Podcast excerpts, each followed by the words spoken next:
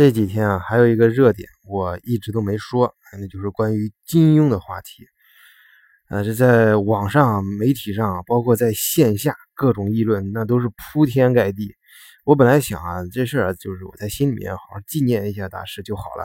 啊。不过呢，这段时间这灌到这耳朵里的各种言论，还有嗯，这个硬塞到眼睛里面的这些文章啊，我看了之后都不认同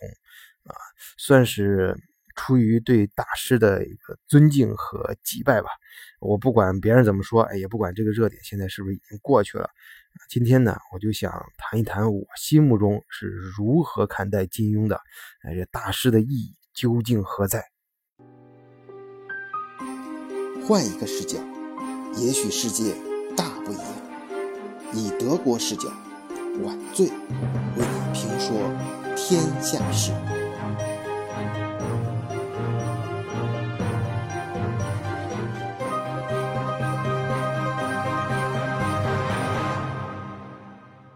首先啊，是关于金庸的定位问题啊。我看网上争论最多的就是有人说这个金庸是中国的大仲马啊，那好多一些那个金庸这个粉丝呢就抱不平，就是我们那个心目中的金庸，那比那大仲马伟大多了啊，而且完全不一样啊。就是你看他小说里面这个对比啊，有的拿出来这个搞得引经据典的。其实这个事儿啊，我觉得大家真的不必太在意。首先，你看看金庸本人是怎么说的，他从来啊自己对这个事儿就毫不避讳，而且他在接受采访的时候也确实说啊，他从小呢就特别喜欢看大仲马的作品，尤其是那个《三剑客》。啊当然，他后来说最早的时候被翻译过来叫《隐侠记》，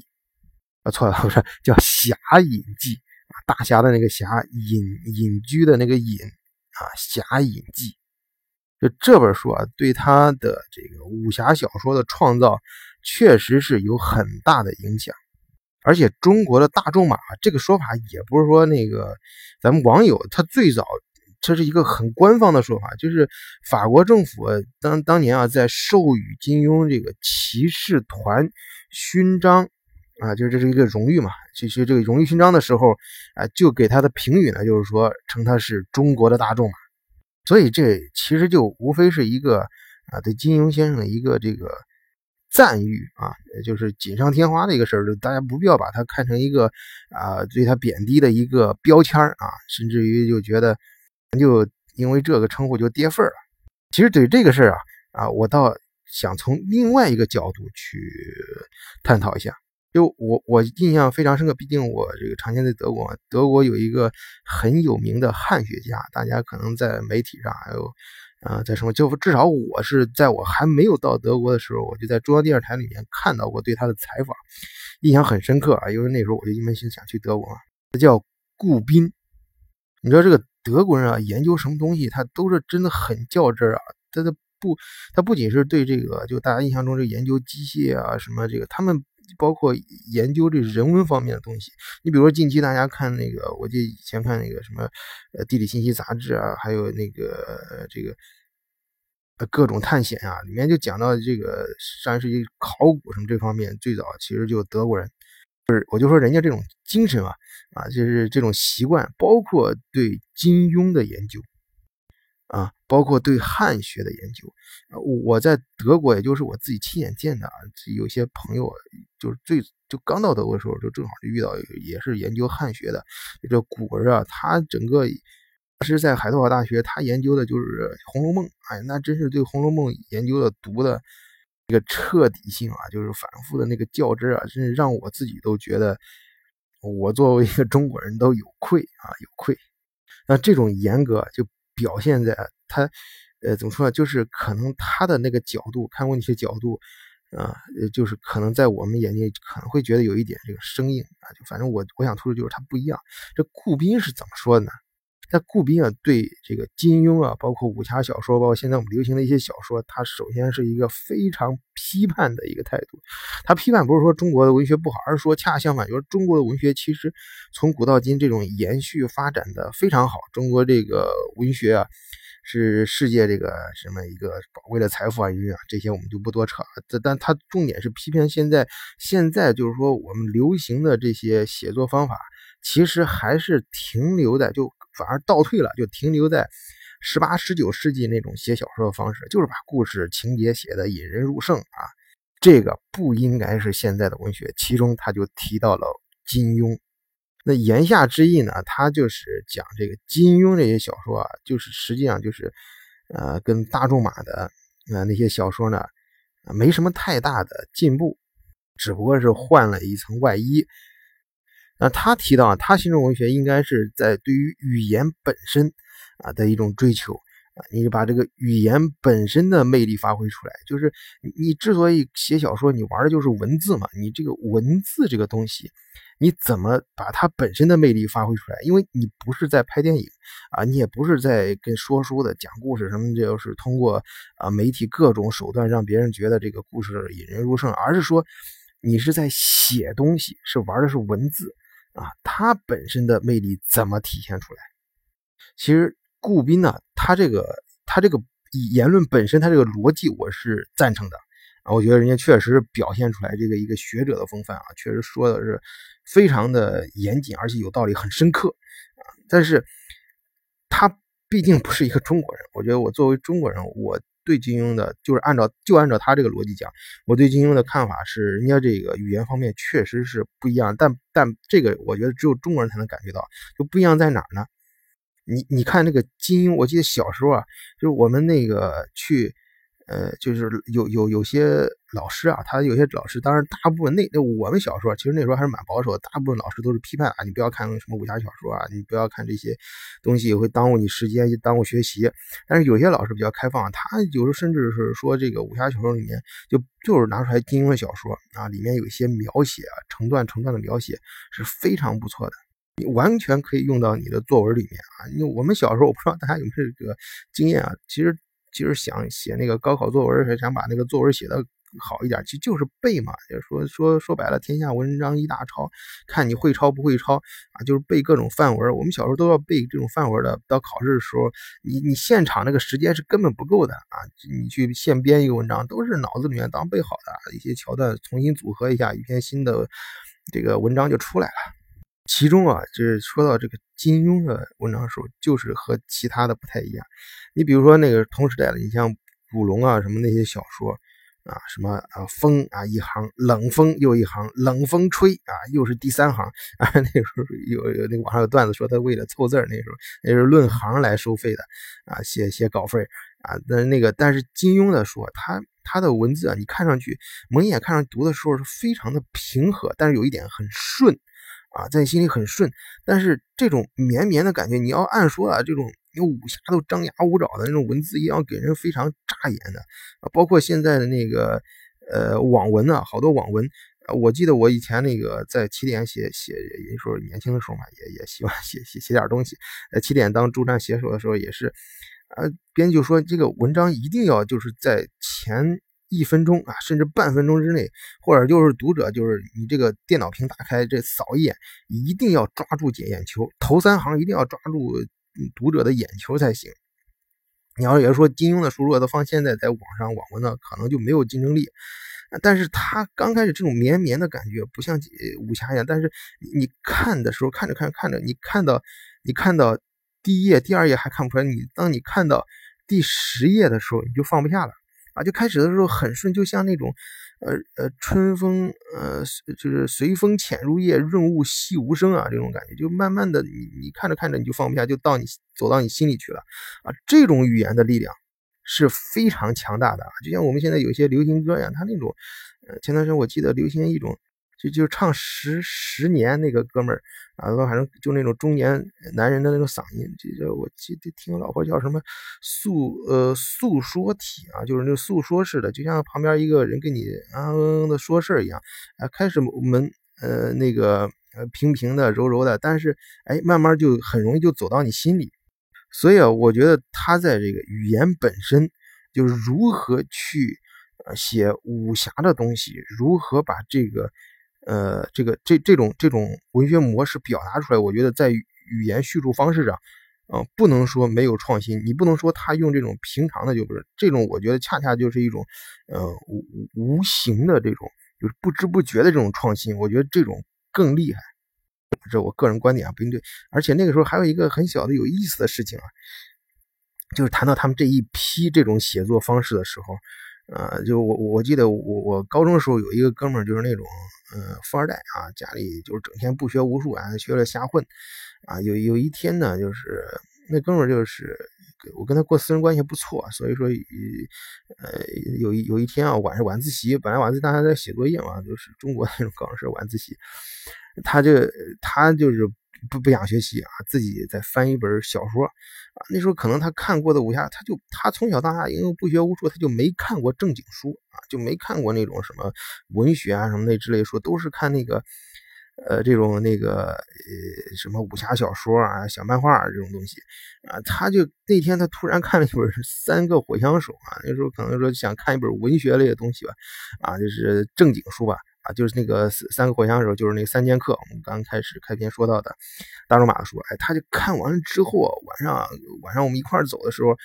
路上就一直给我讲，哎呀，这个他第一次发现这个这个正经的这书还挺好看的。啊，那这个这个说这这玩意儿，这个啊，他发现居然那个，他突然发现像武侠小说，古龙写的那武侠小说，不知道哪哪哪哪部了，但是特别跟那个，就是就就是这情节，就把那情节原封不动的给搬抄过来了。哎，反正他就发现这个这个这个这个套路，这个套头之后，就是很兴奋啊，感觉好像他发现了什么很大的秘密一样。啊，当时啊，其实我是比较清高的。我告诉他，他现在看三剑客这种也不是文学啊，真正的文学是什么呢？就是那种没用的书啊。就你看完之后，你不会觉得就是说，哎，就是情节或者情节引人入胜。你你包括这种武侠小说也不算是文学类的。我为什么呢？这样界定呢？就是它不是说让你，呃，不是通过他的思想让你愉悦啊，就是这些有用，让你感觉到很欢乐，或者是那个什么，特别是什么成功学呀什么之类的这种。或者变种某种模式隐藏在有些故事里面，我觉得这类都不叫文学。这种看完了没用啊，就是你真的是看完之后思想就感觉到哎升华了，或者是刺激到哪儿了，然后或者特别悲伤忧伤，你的情感某种情感，而且弄完之后没什么用，对你本身现实中没用，我觉得这个才叫书。你要说每年你要看上几本书，我指的是这一类书。啊，这是这是写插插两句啊，插两句，我我自己那个当时要清高，我我自己认为的啊，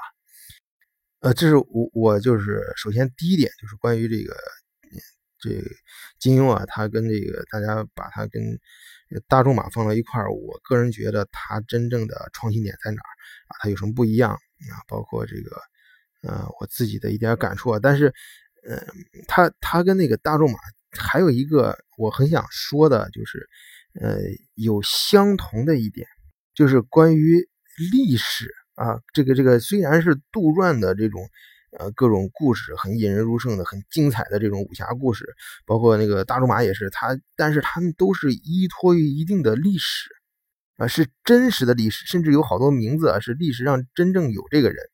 这一点呢，我其实是承接着我刚才那个观点，就是真正的书、真正的文学有价值的书，是那些你看了之后觉得没用的东西。但这个没用是加引号的啊，是是对于你的个人临时的眼前的这种东西没用，但实际上对于作为一个书、一个文学的东西，它应该是对整个人类的思想起到一定作用的。而这种思想啊，就是我觉得是。金庸跟这个大仲马他们这个小说真正达到的，呃，一个目的就是，首先啊，他这个历史不不是一个简单的这种叙述，他他对也不是说硬就是一纯意淫的那种改造啊。你比如说讲像那个咱们那个看那个呃金庸小说里面就是意淫这种呃觉得特别爽达到巅峰的这个人物，我觉得就是呃韦小宝《鹿鼎记》里面的嘛。啊，这个韦小宝，这说到这个人啊，他出，你看他出场的时候，这韦小宝第一桶金是哪来的？他他就是拜那个陈近南为师嘛，就是，呃，是是大家也就是当时说的那个啊，平生不识陈近南，尽识英雄也枉然的那个陈近南。这个天地会是当时都就是历史上确实是有这样一个组织，但实际上他最他想，呃，金庸想塑造这个组织呢，他这里面其实是专门提，就是顺便提了一下，但他是真正想，呃，表达这个组组织说的比较详细的是在另一本书里面《书剑恩仇录》啊，里面就是讲到对抗清廷的两大组织之一，一个是红花会，另外一个就是回部啊。他这个红花会呢，呃，他他其实他的原型啊就是天地会。啊，但因为那个天地会的标志啊，就是红花亭啊，所以他在小说里面啊，把这个红花亭就拆开了啊，前面呃红花呢就把天地会名字就改成红花会啊，后面那个亭呢就把他的前总舵主这改成余万亭啊，然后后来还有陈家洛啊这些大家熟悉的人，我就不在这儿班门弄斧了，里面具体的大家肯定这个熟悉金庸都知道。就就正像他的这个名字一样，他本人叫查良镛嘛，这个，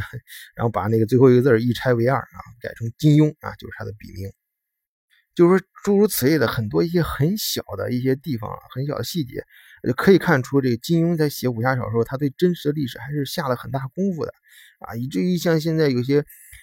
这种骨灰级的金庸啊，甚至写这个把金庸的这个武侠小说中的历史啊单独拎出来啊，就是有人这个用剑桥体啊创造了剑桥简明金庸武侠史啊，这个还在长江文艺出版社这种很大的文出版社里面正式出版。呃，这些东西啊，它为什么啊？不管是大仲马还是金庸，他总要在历史上呃留下一点。就是跟历史要依托于历史去真实的历史去去写这些东西呢啊，当然这个网上关于这块也有很多说法，大家肯定关于这块也有自己的见解。呃，我觉得就像刚才说金庸自己怎么说呀？我觉得这块大仲马，我们看大仲马怎么说，大仲马自己说的也非常好。他就是大仲马上说的，就是历史是一颗钉子，是用来挂我的小说的钉子。哎，就是。他就是他就把这句话，就自己回学没学会这句话，他把这个这个他的小说跟历史的关系啊，就已经表达的非常形象了。就是他他就是意思，他不是去专门钻研这个历史啊，就是就是他他不他他历史只是一个钉子挂他的小说啊，他只是通过这个历史啊，他展开他的想象力啊，以这个历史事件和历史人物为背景。添加各种种引人入胜的故事情节，啊，他然后呢，他通过这种东西能够把自己的意图真正想表达的，就是咱们写小说说私货啊，表达的淋漓尽致。就是我原来，就是我原来在节目里也提到过，我认为那个美剧啊，我我我为什么就我看美剧那时候，就是像二十四小时什么 Lost，还有那个越狱的那那一波，就是最早看美剧那一波。嗯，特那时候我就是上学那时候就周末，周末的时候就是晚上啊，烤一盒鸡翅啊，再买一盒冰激凌啊，就是然后再烤，就是下一下这这连着几天的一些美剧，然后写周末整个看一周末美剧啊，晚上呃吃盒冰激凌，啃啃着鸡翅，特别感觉特别棒，就是那个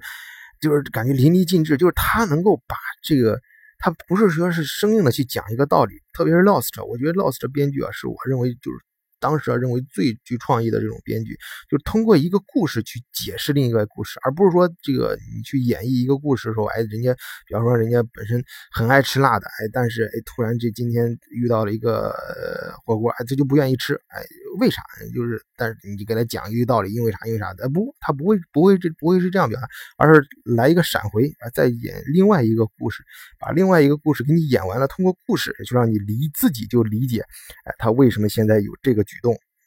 就是说你不要生硬的硬给人家讲道理，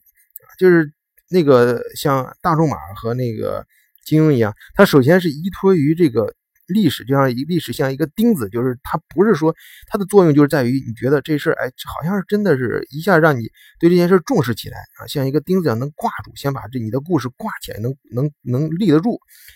然后呢，再去这个展开想象力，就是通过故事情节去表达，而不是说生硬的给你把它挂上一挂上一个黑板，给你讲这历史一二三四五，那就没意思，那对你的作用也就小了。就他像金庸啊，他就是就像他在那个《神雕侠侣》里面，这个郭靖说的一样，这个侠之大者，为国为民啊，就刚才我说的。他这个书啊，就是我我觉得他这个金庸他能他写到后面，就是这个小说他凑成一个体系之后，它产生那个作用，它就是超越了平常的这种平常小说，就在于它是依托于历史，它能够表达一对你的思想产生一种影响，就让你看完之后真的是思想有一个有有我我不想那个学的太高的帽子啊，不是说多高的提高，就是真的是那有的时候会产生那种感觉，就是侠之大者为国为民啊，对于这个侠客的理解。啊，就就潜移默化的在你脑子里面就有了更深层次的这种呃塑造，啊，这是刚才说的谈到第一点，就是呃，我觉得他跟把他跟大仲马放在一块儿去，就是网上也讨论的比较多的啊，我自己的一点看法。然后第二个第二块我想说的是什么呢？就是关于嗯这个金庸的书啊，他就说我们这个这这个这现在这个这现代武侠。而金庸小说它里面实质性好多东西啊，是嗯从西方过来的，然后东西方糅合的。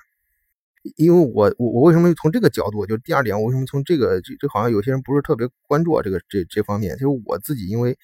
呃，因为我很很多年生活在德国嘛，也去过，经常我在节目里面讲，像去其他世界上其他些地方出差。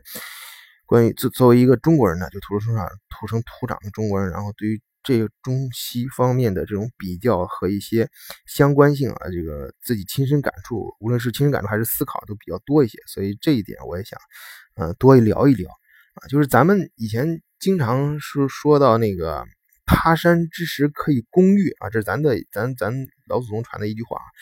那这句话其实不是光中国人说的，你站在外国人的角度，他也是非常注重这一点的。你想呢，当年那个最早的。大航海时代啊，其实就对这句话来说，最体就是体现，就把这句话，呃，在行动中表达。最初我觉得最最明显的应该是，就我刚刚提到这大航海时代，这个外国人就西方人，就在大航海时代的时候，你无论是哥伦布啊，还是这个呃达伽马，像麦哲伦这帮哥们儿啊，他们都是到外面到国外去玩命的找黄金啊。你这个这个嘛，他出去了。肯定是他认为外，他认为他山之石可以攻玉嘛？你从外面能找到一些新的东西，值钱的东西啊，能改变他自己生活的东西。我们现在一提到这句话，总觉得是这个西学东用啊，这个从国外引进什么东西？这个其实是由于现代这这我们生活中这套新的科学体系，它它是目前来说是西方走的比较。靠前一点啊，他们发展的比较早啊，所以才有这种这种一种错觉。但实际上，东西方他们这个道理都是一样的啊。那西方人也需要从外国学东西，也需要从东方学东西，呃，这个都就是比比皆是啊。你你咱不说那个文学艺术啊，就这方面啊，这这这个大家可能在一些。呃，各种其他节目里面也经常听到，这都说烂了，我都不多说了。包包括这中医啊，被骂的很多中医，西方里面最近，我我记得前面我也说过嘛，我认识有一个中医老师我，在国内就很有名了，至少人家自己的中医店在北京都开了好几家。啊，就是，呃，但是他就是想移民嘛，到晚年想移民，然后开始想到德国，但是在德国呢，他一直进不了医保体系，但是在美国，哎，他就美国那边夏威夷那边就是邀邀请他过去，啊，在那边他还真是，呃，就就发展的非常好，因为他可以进入当地的医保体系，啊，这样的话，那看病的人就去他诊所的就多了嘛，市场就一下打开了，啊，这块就是插一嘴吧，就说这个好多东西西方也是。呃，需要引进中嗯东方的东西的啊，这这我呢就是在节目里面，咱们节目就想谈一点新的啊，就是创新经济这方面。你像那个互联网、物联网、IOT 这块儿，你你虽然说互联网这个经济，互联网方面的一些创新，就有有些就是就是这个这个没有什么考证啊，一定要说中国的这个这个 apps 的迭代的速度啊是美国的五倍。啊，但是这个东西没求证过啊，但是肯定是比他快的。这个东西我想怎么证明？其实也不需要证明。你看一下那个中国程序员，其实那就那点工资啊，但是那那一个位置啊，那每年毕业多少这个硕士、博士啊，这个本科生，呃，在在抢，然后啊，每天多少人在加班，然后周末多少人在玩命的干啊，然后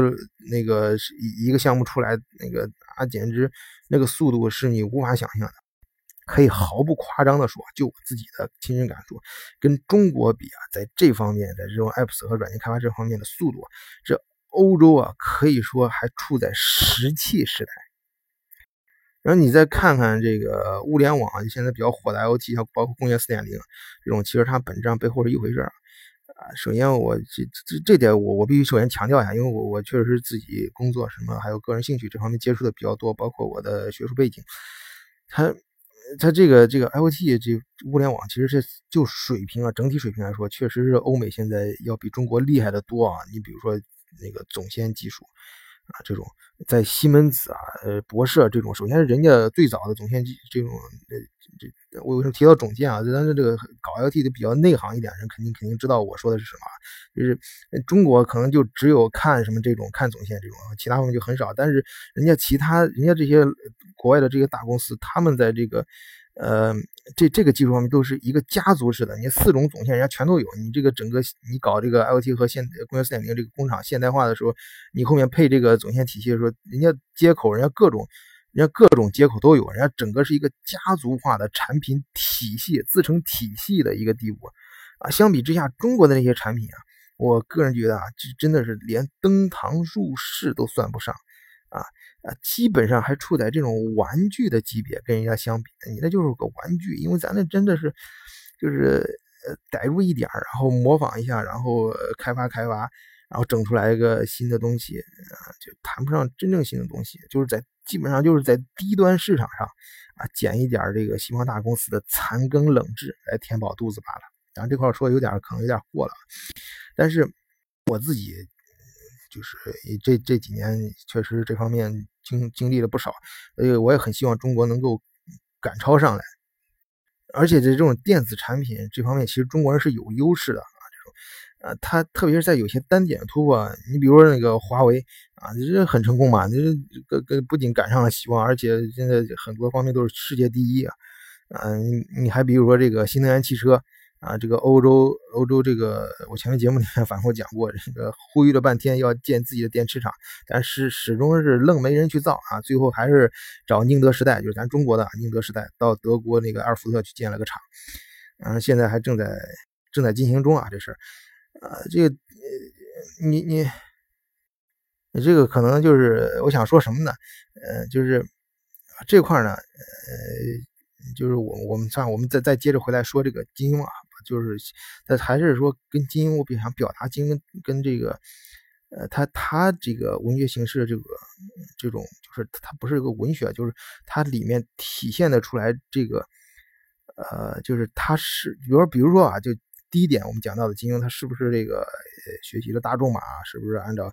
呃十八世纪、十九世纪这种文学模式去进行了再创造？我觉得这事不重要，重要的是什么呢？是在于啊，就是中国，你在中国人的这个文化氛围里面，能把它转化成适合中国土壤的东西啊，能真的给人们带来这个快乐。阅读你产阅读你的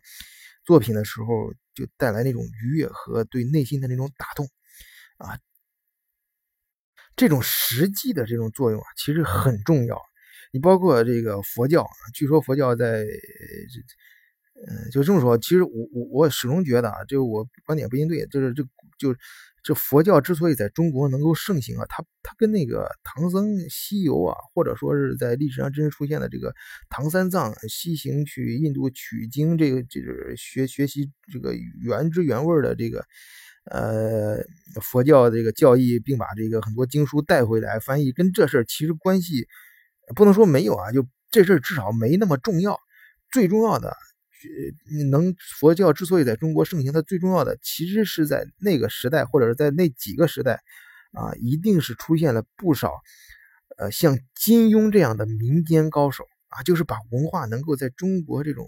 呃，文化氛围里面、土壤里面把它本地化，啊，能产生实际作用，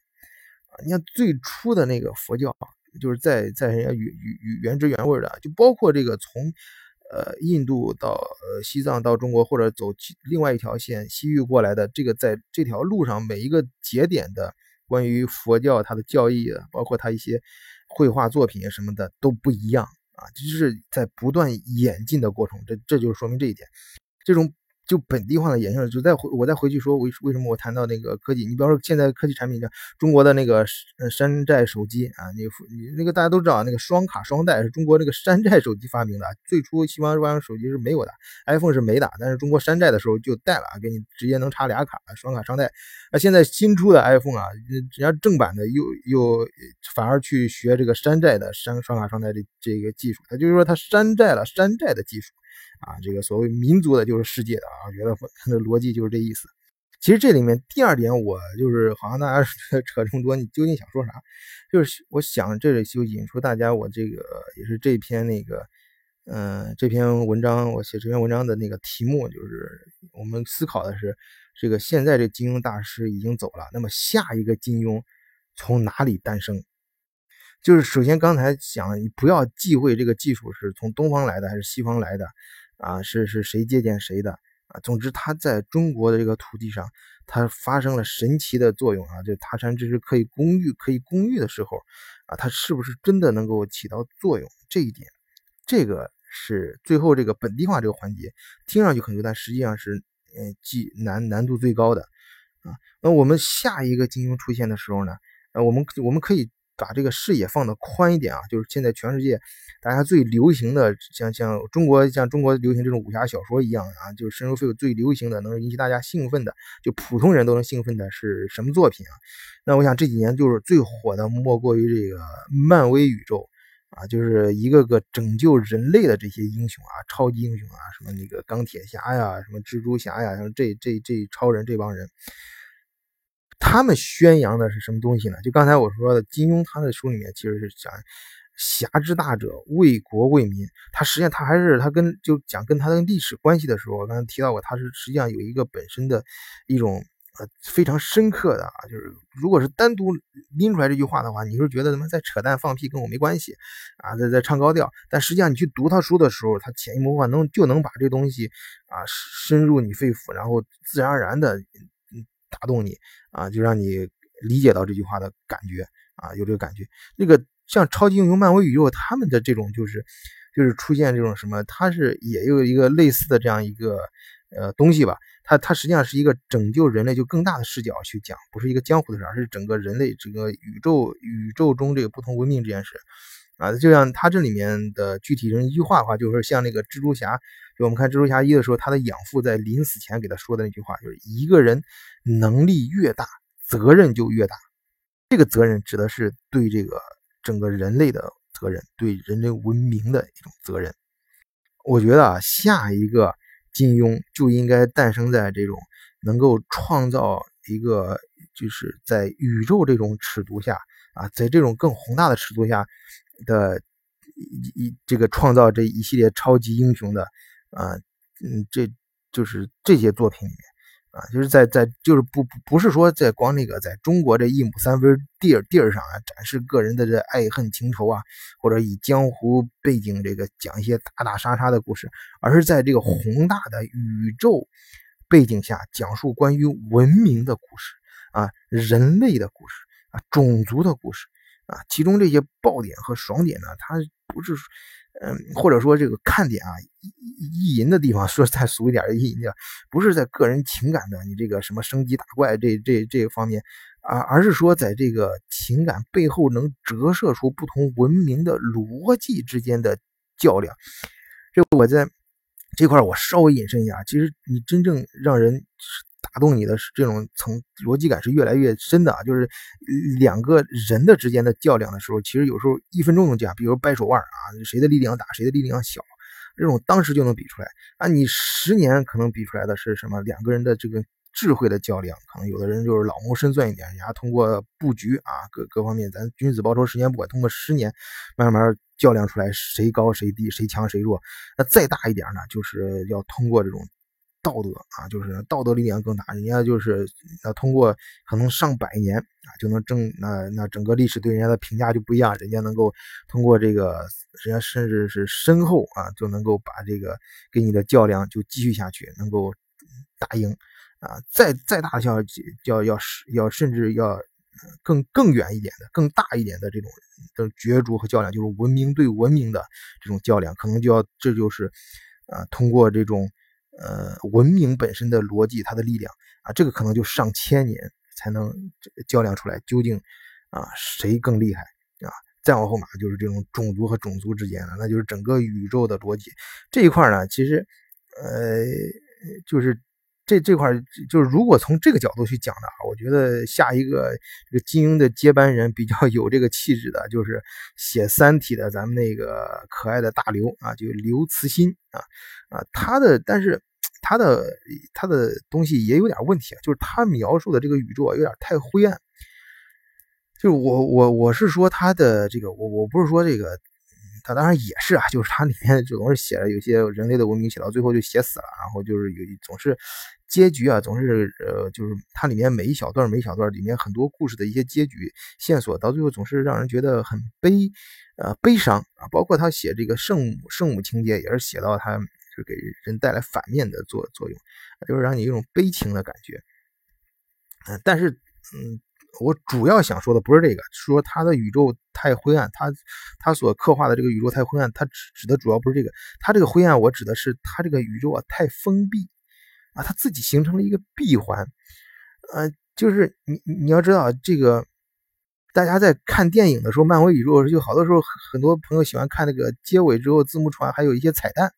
啊，就是这他就是说彩蛋的意思，就是他看完之后他不是很封闭啊，总有一些新的想象空间啊。大家后后面其他甚至其他人还可以再往里面加故事啊，再往里面接着写。而那个这个大大刘的这个这《三体》啊，他描述这个是这个宇宙啊，他或者他包括他其他一些作品，整个在一起形成了的这个我们称为刘慈欣宇宙吧。他他的这个宇宙就就太封闭了，基本上别人插不下来，呃，就自己。自己他描述的这个世界就很很难，你去再开发。当然，你你要说就是写个同人，它里面揪出来某一个小段、某个人物写个传记，我觉得那不算啊，就是那种纯粹是在他的这个这个平台上能能衍生、能演化出去、演绎出去的。他的那个宇宙，就他他可能他逻辑思维太强了，就他那个表达那个三体宇宙，你基本上你你就想，那那按照他那逻辑去解读的话，他结尾就是那样一个结尾，没其他可能。这种就就属于是比较封闭的，自己形成一个，如果是从科幻小说的角度来说，它是很成功的，就形成一个自洽式的，就自洽的这种闭环。但实际上，对于整个开发它的这个宇宙来说，并不好，就别人没没得玩了，就是你写完之后就就写写死了。当然还有其他很多原因啊，你这个。在其他方面，整个这个产业的以及相关的开发团队，咱们跟好莱坞也没法比啊。所以人家那个漫威宇宙、DC 宇宙啊，整个都是很多团队，甚至不同的公司去去很多公司才去做相应的，每个公司反正都很都很强。中国的这方面，你说是开发刘慈欣的宇宙，那可能相关的一些东西大家也都达不到。那这句话，这这个呢，我想再引申一点说啊，就是关于我讲。讲这个下一个这个金庸从哪里诞生啊？这里面我想就是嗯，用一句话啊，来来来给大家一些探讨，就是就是也是刚才提到的《三体》里面的一句话，就是给岁月与文明。而不是给文明与岁月啊，就刚才讲的，他的《三体》描述的宇宙比较封闭啊，就是他，你按他的逻辑啊，那中国人肯定完了。那等三体人来的时候，这中国肯定这个这这个人人人类啊，肯定是打不过的啊。这个咱们的，而且咱们的这个科技被锁死了，哎，但是那个时候呢，他他那段写的是真是非常出彩，很精彩，就是人类呃也不甘于就是呃就是就这样就完了，然后所以说虽然说知道咱。最终的结局可能不一样，但是也是要精彩的活着啊！就是就是这就是给岁月以文明啊！就是在岁月中，我明明知道，呃，这个岁月可能有一个结束的地方，但是呢，在这个过程中呢，我们要让这个过程啊，给它以文明，让这个过程过得非常精彩啊，而不是给文明与岁月啊，不是说我们就是它的着重点不一样，就不我们不是说。看着这个文明，它是有生有死的，它一定有个结束点，就不重重点不要放在这儿，而是说反过来，在这个文明中要体现岁月精彩的地方，啊，这个这话呢，最早其实是那个一个呃法国一个思想家说的，叫帕斯卡，他最早说他的原话是说给时光以生命，而不是给生命以时光，就 to the time to life rather than to life in time。啊，这个这这这是想想表达什么呢？我实实际上在这儿是想表达，就是我看到很多就是现在就是我开篇说的啊，就是对媒体上包括各种嗯朋友吧，对金庸的这种评价啊，我其实是很不认同的啊。有些我甚至觉得，甚至我觉得对是对金庸先生的侮辱啊。我认为啊，金庸的伟大之处啊，恰恰就体现在帕斯卡的这句话上，他。你你你可以说他的东西大俗大雅也好，或者是这个什么太太低俗啊，或者是啊又又又好多人也也是那个金庸这种骨灰级啊这种呃粉丝给他各种演绎出各种的这种呃里面的这个金庸江湖里面各种说说头啊，这个非常多的，这个网上太多了。你这这些分析啊啊，我觉得都就是不不用去讨论那么多。啊，他他是这他有些有些讨论啊，我真真的觉得是一些还甚至还是牵强附会啊，呃，这个这个东方来的东西也好，西方来的东西啊，这些其实都不重要，重要的是什么呢？重要的是要给文学以生命，而不是给生命以文学啊，这是我我在上面那句话自己衍生过来的，就是让你的生让这个文学真正变得有生命，而不是说。你让让你的真实的声音啊变变变成文文学化啊，这这让这种文化呀，在中国人的心目中啊，不管它是哪来的，不管它怎么产生的，关键在你手里，你就能让这个文化在中国人的心里变活，变得有生命啊啊！我我我也把它就照着那个帕斯卡本身那句话给翻译成英文啊，就可以说是 to culture to the culture to life rather than to life in culture 啊，就是。这个下一个金庸，我觉得就应该在这种地方诞生。好，谢谢大家，今天就聊到这里，再见。